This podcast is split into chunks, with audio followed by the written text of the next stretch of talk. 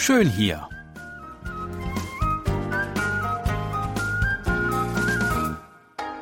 Ausflugstipps für Korea mit Jan Dirks.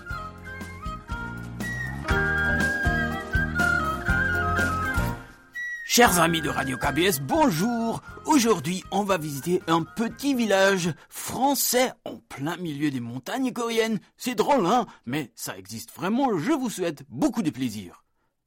Hä? Was war das denn? Hallo? Monsieur, Sie haben ja ein Baguette liegen lassen. Hm. Seltsam. Wo sind wir hier überhaupt? In der Provinz Gyeonggi-do im Landkreis Kapyong, in der Nähe von Chongpyong. Unter uns liegt, malerisch von Bergen umgeben, der große Stausee Chongpyongho. Und gleich hinter uns schmiegt sich ein kleines Dorf an den Hügel. Ein Dorf, das irgendwie gar nicht koreanisch aussieht. Kleine, mittelalterlich anmutende Steinhäuser mit schrägen Ziegeldächern, hölzernen Fensterlädchen und schmiedeeisernen, verzierten Blumenkästen der Putz der Außenwände strahlt in zarten Pastellfarben. Himmelblau, rosa, gelb, orange, beige. Auch ein paar Fachwerkhäuser sind zu entdecken.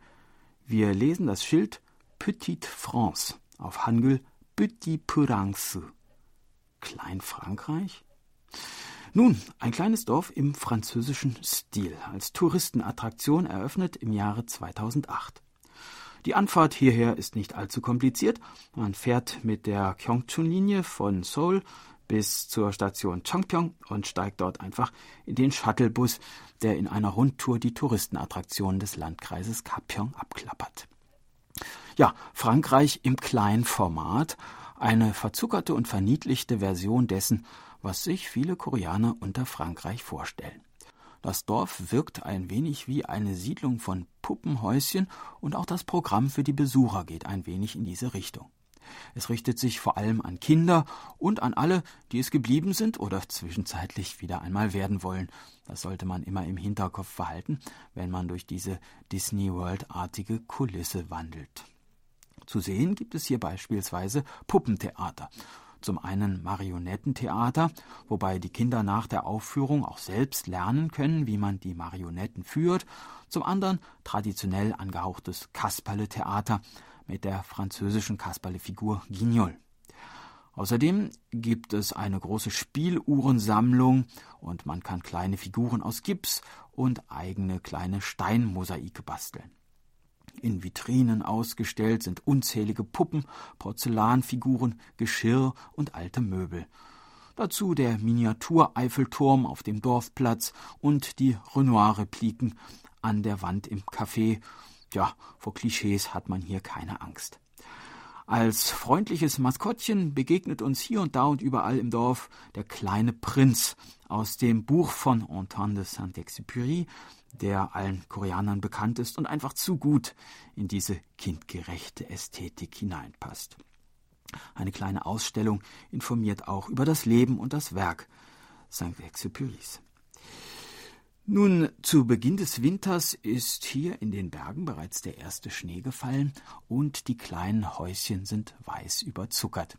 Die Kulisse ist mit Tannenbaum und Sternenbeleuchtung weihnachtlich herausgeputzt und von Anfang Dezember bis Ende Februar findet dazu passend das Little Prince Starlight Festival statt. Ein Lichterfest, das die märchenhafte Atmosphäre, die viele Koreaner mit dem westlichen Weihnachtsfest verbinden, noch ein wenig märchenhafter machen soll. Petite France ist daher gerade in dieser Jahreszeit ein beliebtes Ausflugsziel für Familien und verliebte Paare. Nun, ob ich mich als Franzose hier heimisch fühlen würde, weiß ich nicht. Und ob man als europäischer Besucher viel Neues über Frankreich lernt, sei ebenfalls dahingestellt. Aber über Korea und den Blick Koreas auf Frankreich und auf Europa lernt man hier eine ganze Menge.